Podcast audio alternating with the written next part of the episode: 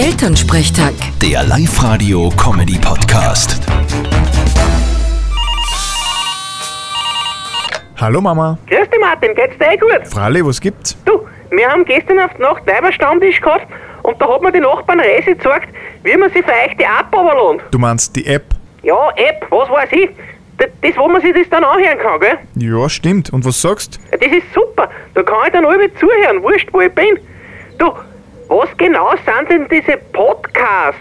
Ja, das sind entweder längere Interviews oder halt Rubriken aus dem Programm. Aha, ah ja, da, Lask Black Wings, Frage der Moral.